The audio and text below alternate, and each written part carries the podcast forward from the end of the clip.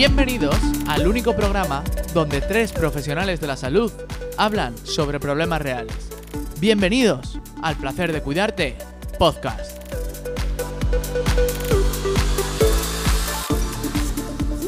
Bueno, y lo prometido es deuda, así que esta semana vamos a retomar con el tema que nos quedamos la semana anterior, que la verdad que nos estaba pareciendo súper interesante para refrescaros un poco la memoria.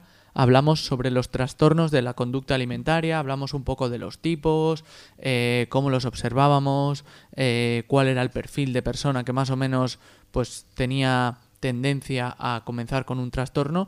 Y hoy quiero preguntar, porque he estado, he estado escuchando después el, el, capítulo yo, que me gusta escucharlos después, y me he quedado con, con una serie de dudas, porque como vosotros sois más expertas que yo, y me ha faltado, ¿qué señales tenéis vosotras? Bueno, como siempre, Andrea. Eh, te iba a decir. Perdón, perdón. Hola, Se- ¿no? Joder, se me ha olvidado. Eh, iba- estaba tan metido en el tema que se me ha olvidado presentaros.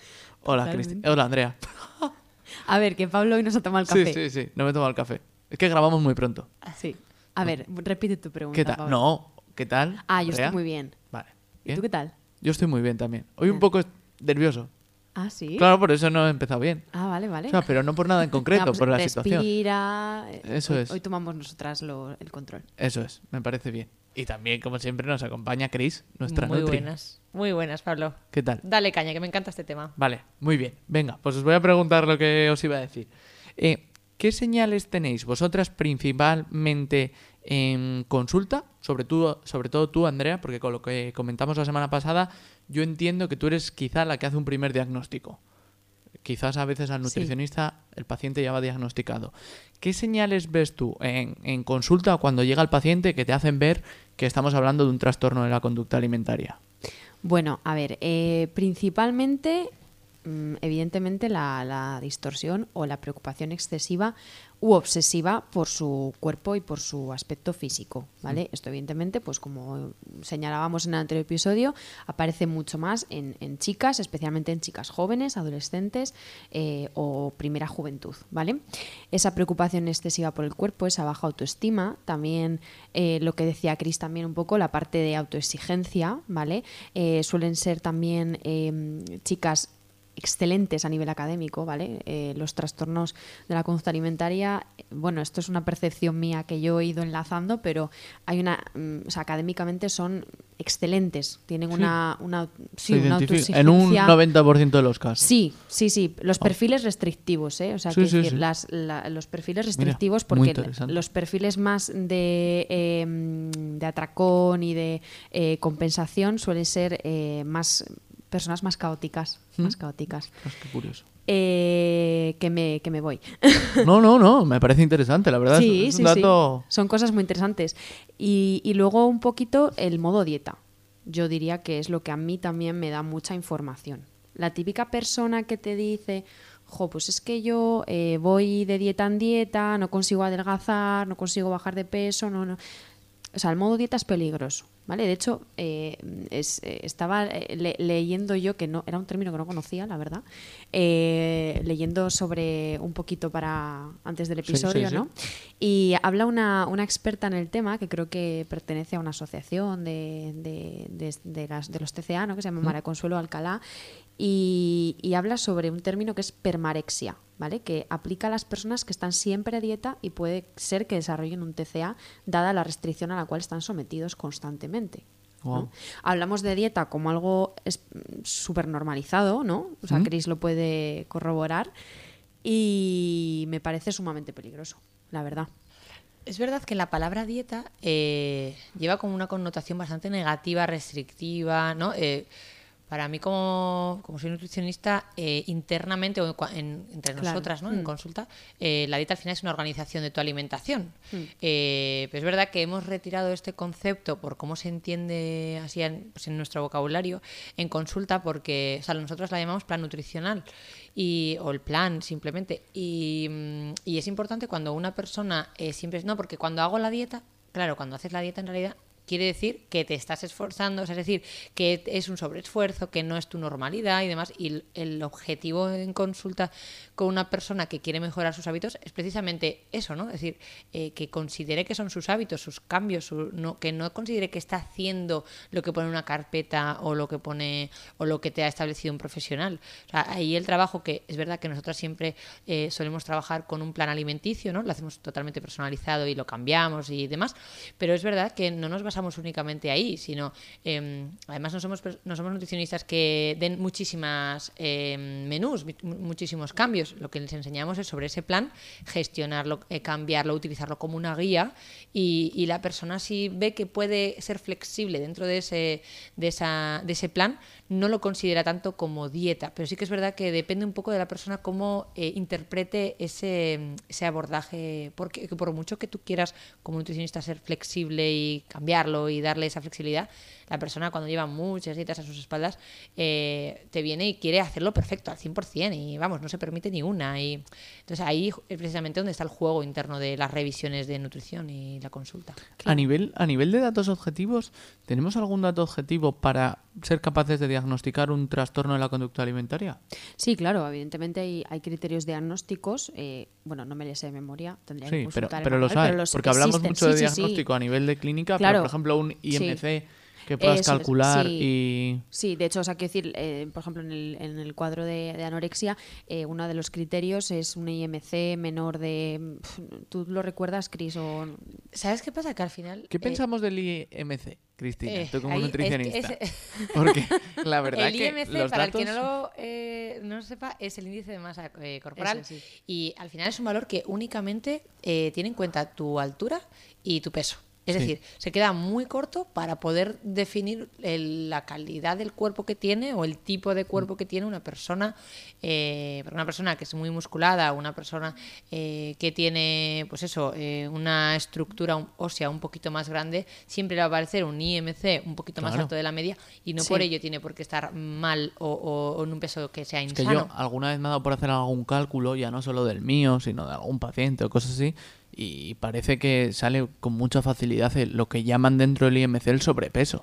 Bueno, es que tú vas al médico, te pesa, estás un poquito por encima y el, el médico, pero con, bueno, perdón porque lo voy a decir, pero es que estoy muy enfadada con esto, ¿vale? El médico de cabecera te dice con, con toda su anchura, tiene usted sobrepeso. Claro. Y hasta tiene usted obesidad. Ya. Sí, sí, pero es que realmente los datos del IMC te dan, o sea, está tipificado como obesidad o sobrepeso. Sí que es verdad, o sea, que es importante, es decir, no, eh, no, no, no tipificar a la persona, pero sí que darle la importancia, dependiendo de la patología que tenga, mira, pues si tienes eh, eh, hipertensión, claro, el sobrepeso no te va a venir bien. Lógicamente. Pero sí. que es verdad que igual, Andrea, tú te refieres más a, esa falta de tacto, ¿no? O de, insistencia. Claro, y de tener también en cuenta otros factores. Hay que decir, el sobrepeso sí que es un factor de riesgo para un montón de patologías, un montón de enfermedades, pero no es la causa principal. de esas enfermedades, mm. ¿no? Y, que tú vayas al médico y eh, es que no sé, me vienen un montón de ejemplos, pero me duelen las piernas, no, claro, es que tienes que bajar de peso, es que ponerte a dieta, ¿no? O sea, que decir, todas esas frases, todos esos comentarios, al final eh, a la persona lo que le vas es eh, lapidando esa autoestima. Es que depende, depende un poco cómo se lo digas. ¿eh? O sea, yo creo que ahí el mensaje llega muy diferente si la persona te lo dice de manera empática eh, e incluye en qué momento estás, has pensado si eh, te viene bien mejorar algún hábito que tengas. La importancia de la comunicación. Exacto. ¿Cómo lo digas? Porque sí que es verdad que, si tienes dolores en las piernas, o sea, si tienes un sobrepeso y una obesidad, te va a afectar y, vas a ir mucho más lento en el proceso y, demás. Pero puede que sea seguramente que no la, la única, el único motivo por el que te duela eh, será bastante más difícil para esa persona bajar de peso, porque si no ya lo había, lo habría bajado. Claro. O sea, esa persona tiene espejos en sus. ¿no? Eh, efectivamente, ahí, voy yo. espejos. Claro, o sea, mi enfado es el, el, comunicar las cosas de esa manera y luego, eh, bueno, no sé si a lo mejor teníamos pactado hablar de esto, ¿no, Pablo? Pero todo lo que se ve en redes sociales ahora Bueno, es que yo tengo un cabreo importante, la Sí, ¿verdad? a nivel de tema. Por cierto, acabo de calcular mi es- IMC y, que no voy a decir- lo que sale. ¿eh? Tengo que decir Pero peso superior al que normal. Andrea es el primer podcast que la vemos tan, tan enfadada y tan Sí, sí. activa. Hombre, Está a mí es- desatada. Es, un tema que me enfada un montón porque... Porque es claro, verdad, mira, que- pero te voy a dar la razón y te voy a hacer una pregunta porque además hay unos vídeos muy curiosos ahora en redes sociales eh, en los que, bueno, no voy a mencionar los vídeos porque no sé si eso es algo. Sí, sí, tú menciona lo que puede. necesites, Pablo. Vale, bueno, pues yo he visto hace poco un vídeo en el que no voy a dar ni nombres ni nada, ¿eh? pero simplemente eh, es alguien que se graba en un centro comercial, entonces aborda a una persona que está haciendo tranquilamente su cesta de la compra, lleva su carrito de la compra, él lleva todos sus productos, entonces viene una chica o un chico, es que no lo sé, eh, y le dice, ¿me dejas proponerte una cosa? ¿Te puedo hacer tu bolsa de la compra más saludable? Entonces, la persona generalmente, te, claro, te están grabando, aceptas, no vas a decir que no. Hay gente que dice que no, ¿eh? habrá- me parece súper bien. Entonces, la gente acepta eh, y ellos lo que hacen es, le cambian la cesta de la compra a cosas más saludables y luego se la pagan. Sí. O sea, es verdad que o sea, al final el que te graba te, Vale. te paga. Bueno, venga, Pero, te- te pero esas cosas al final, a, a gente que esté, pues como hemos comentado en el capítulo anterior, con ciertas inseguridades o... Esto no perjudica ver tanto contenido de real fooding, de comida sana, comida real, cuidarse tanto. Claro, es que además eh, yo no, no, no he escuchado el... O sea, sí escucho el... Te la puedo hacer más sana, pero es que realmente no es que se la haga más sana. Es que a veces se la hace... eh, vamos, que es que a mí no me daría ganas de comer casi ninguno de esos O productos demasiado que pone en la- hipocalórica. Creo que, creo que yo no eh, había escuchado esto, ¿eh? La verdad que sois más búscalo que yo. en- Pues búscalo, Chris, que te vas Búscalo. a sorprender. No eres Pues- TikToker porque tú ya eres más mayor, Oye, pero, oye, Ya estamos con la edad. pero lo puedes tengo buscar. 31. Eh, pero el punto es, es verdad que eh, o sea, es un problema, porque yo, por ejemplo, eh, alguna vez que no, que voy a hacer la compra, lo que sea, eh, las compras no tienen por qué ser perfectas. O sea, incluso si eres nutricionista, si estás en el mejor momento de lo que sea, estás, quieres comer súper sano, lo que sea, no tiene primero que ser hipocalórica, porque sano no es igual a hipocalórico, y esto creo que por lo que habéis dicho, no hace falta comer totalmente sin sal, bajo en calorías, desnatado, alto, en, alto en proteína, o sea, no tiene por qué ser así. Y ahí se está mezclando mucho eh, lo que es la parte de saludable a lo que entendemos por hipocalórico. O sea, mucha gente es como, es que si no como hipocalórico, eh, no es que el aguacate, ya pues que el aguacate tiene muchísima densidad nutricional, es buenísimo en general y mm, ¿por qué no lo vas a poder tomar? ¿Porque tenga mm, mm, su materia prima sea alta en grasa? Pues Claro. sí, pero o Claro. sea, la- no Además es que- esto, en el tipo de, de plataformas que sale, que generalmente son usadas gente. por gente joven. En, lo- en el anterior capítulo hablábamos de que el perfil tipo comienza a una edad de 12 años, 13, 14. Es que son edades en las que tú ves estos vídeos y si estás coqueteando un poco con la idea de, del trastorno de conducta, esto te tiene que matar. extremadamente influ- o sea, somos extremadamente influenciables a esa edad, ¿no? O sea, hace años yo me acuerdo que estaba el, el- el- bueno, igual no suena, ¿no? Pero el- las páginas pro Ana y pro Mía. ¿No? O sea, Oh, que decir, sí. estaba, bueno, el, el- el- las, eh, digamos que las chicas que sufrían anorexia se de- denominaban a ellas mismas Ana y las chicas que sufrían bul- bulimia se denominaban Mía. Entonces había páginas o eh, era de cuando, o sea, Fotolog o, o Metroblog o estas páginas que no sé Wow, si... sí, sí, sí. Los más jóvenes no sé si van a saber de qué hablamos, pero es decir, es como... eh, Eran blogs online. Sí, eran blogs, ¿no? O sea, como páginas web. Entonces, ellas publicaban tips, ¿no? Pues, por ejemplo, eh, bebe no sé cuántos litros de agua, date baños de agua helada con hielo, ¿no? Quiero decir, eh, eran, evidentemente, estas chicas ya estaban enfermas, ya tenían el trastorno de la conducta alimentaria. Entonces, no las juzgo. Pero, jolín, a esta gente sí. Ya. A esta gente sí, porque Claro, es que es que además decir, al vas con extremo. claro, vas con tus cervezas en el carrito porque tienes una barbacoa, te viene la chica esta de turno y te dice, te cambio estas cervezas por un, un paquete de agua. Y tú Quiero dices, ya, pero que yo quiero cerveza. Quiero defender ahí a que espero que esa persona no sea nutricionista, porque o sea, un nutricionista en consulta, a día de hoy, creo, eh, bueno, igual, o sea, un nutricionista y la diferencia con el dietista es que el nutricionista ha estudiado la carrera, ¿no? Los cuatro años y demás, y es más, es sanitario, y el dietista que ha estudiado el módulo no es sanitario, o sea, es como más eh, hacer eh, Sí. eh, únicamente lo que es el- la dieta, ¿no? La distribución. Pero en- espero o quiero pensar que esa persona no es nutricionista, que es TikToker o blogger o lo que sea. Pues mira, Cris, no lo sé, pero sé que son del equipo de, mm, del movimiento Real Fooding. Vale, Ya. Yo digo el nombre, no me importa. Pablo, Sí. tú tenías sí, sí, no. cierto rechazo, pero yo lo digo. Estoy, estoy haciendo un, un- claramente. un trabajo de investigación. La- No voy a decir el nombre de la chica, pero la tengo aquí eh, A ver, el- el- localizada. el- un- hay un problema, creo que por defender un poco también ese movimiento, ¿no? Que es Sí, la intención es buena, Oye, está genial que sepamos Sí. de leer etiquetas, está genial que eh, queramos hacer una compra lo más sana posible, eh, está muy bien que se conozca un poco y que desvirtualicemos todo lo que tiene color de rosa como sano, eh, todo lo que nos quiere vender la, la industria, ¿no? Y todo eso. Pero sí que es verdad que llevado al extremo es el problema. Creo que la- el juzgar el movimiento real fooding es precisamente ese. Es decir, el 100% o, o el llevado al ex- o culparte por comerte una, eh, un batido de chocolate o por llevar en tu cesta unas cervezas cuando tienes algo a nivel ocioso, eh, creo que ya llega al punto de ser un problema. Y sobre todo eso subirlo a, a redes, ¿no? Porque Claro, ahí si está, eso ahí es un una conversación, bueno, pues se puede quedar ahí, pero si es un abordaje externo, que vete tú a saber esa persona si acaba de pasar, no sé, lo que sea a nivel emocional o, o- o está con sus pensamientos y de repente, oye, eh, te vemos que tienes una compra de mierda, ¿no? Eh, literal. porque o sea, lo ti- tiene que ser así, porque no se lo hacen a una persona que Sí. tenga una No sé Además, de es dónde que- viene, eh, perdón, eh, que estoy Sí, buscando, Pablo. pero es del movimiento Real Fooding. sí, sí, Sí. sí, totalmente. Porque el es que- TikTok es Real Fooding, Sí, sí, sí. Pero es que además, no, no, quiero decir, los carritos que modifican o los vídeos que yo he visto, que me han salido un montón, eh, es que realmente no están tan mal. O sea, quiero decir, mm, yo no los he visto tan mal como para... Ahí lo que te voy, me refiero, que, que vamos eh, un poquito más al modificar algo por las calorías y por Claro. no solamente que, que sea eh, tema de azúcar o lo que sea, o sea, tema de ingredientes, sino también que sean ingredientes y además que tengan pocas calorías. Y, y ahí yo creo que es el problema, porque saludable. O sea, una de las, por ejemplo, uno de los principales problemas que tengo, tenemos en nutrición en la consulta es que la gente echa demasiado poco, echa demasiado poco aceite. Sí, O sea, totalmente. demasiado poco. Entonces, eh, el cuerpo necesita el- la grasa. Hombre, sana, ahora como está el precio del aceite, igual. Bueno, ahora, ahora Es momento de, justamente. de llevarlo para atrás. Ahora justamente, pero me refiero que una sopera por persona de comida de aceite mínimo, no un flis flis, no Sí. un cheese, no un agua y tapo para que se haga. No, echa mínimo una sopera por persona de comida y, y si sois 10, echa 10 soperas. Me refiero que al final eso va a dividirse y, y si no es que mm, a nivel interno lo necesitamos, la grasa. Claro. Bueno, hemos llegado hasta aquí. Vamos a ir terminando. Y como siempre acabamos los temas y los bloques, aunque igual tenemos una sorpresa de este bloque. eh, ¿cómo, ¿Cómo podemos ayudar a los pacientes? Siempre ese botiquín de herramientas que llamabas tú.